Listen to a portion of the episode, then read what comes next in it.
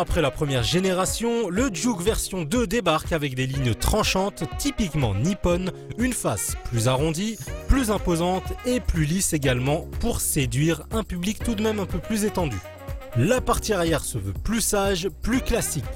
Les feux en boomerang disparaissent et se contentent d'en reproduire la forme dans leur signature lumineuse uniquement.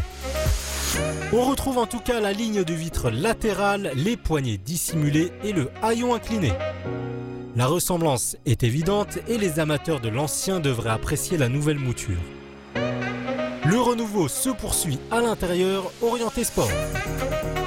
L'espace progresse pour les occupants qui se sentiront moins confinés, tandis que les sièges, à la fois confortables et dotés d'un très bon maintien, permettent de se sentir à l'aise rapidement avec une bonne position de conduite.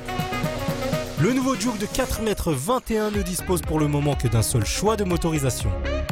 Un bloc essence 1 litre DIGT de 117 chevaux et 180 Nm de couple. Une offre motivée par une catégorie où 70% des clients choisissent l'essence en Europe, le seul marché du Juke 2. D'autres blocs plus puissants ou électrifiés ne sont évidemment pas à exclure au cours des prochaines années. Sur la route, le nouveau Nissan Juke se montre dynamique et ne prend pas de roulis aux dépens de suspension ferme. Nous l'avons pris en main avec le bloc essence 1 litre DIGT de 117 chevaux, unique moteur pour l'heure, suffisamment polyvalent et qui relance correctement sans plus.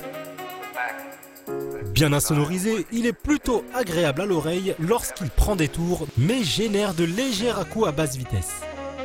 Le nouveau Juke est vendu à partir de 19 990 euros.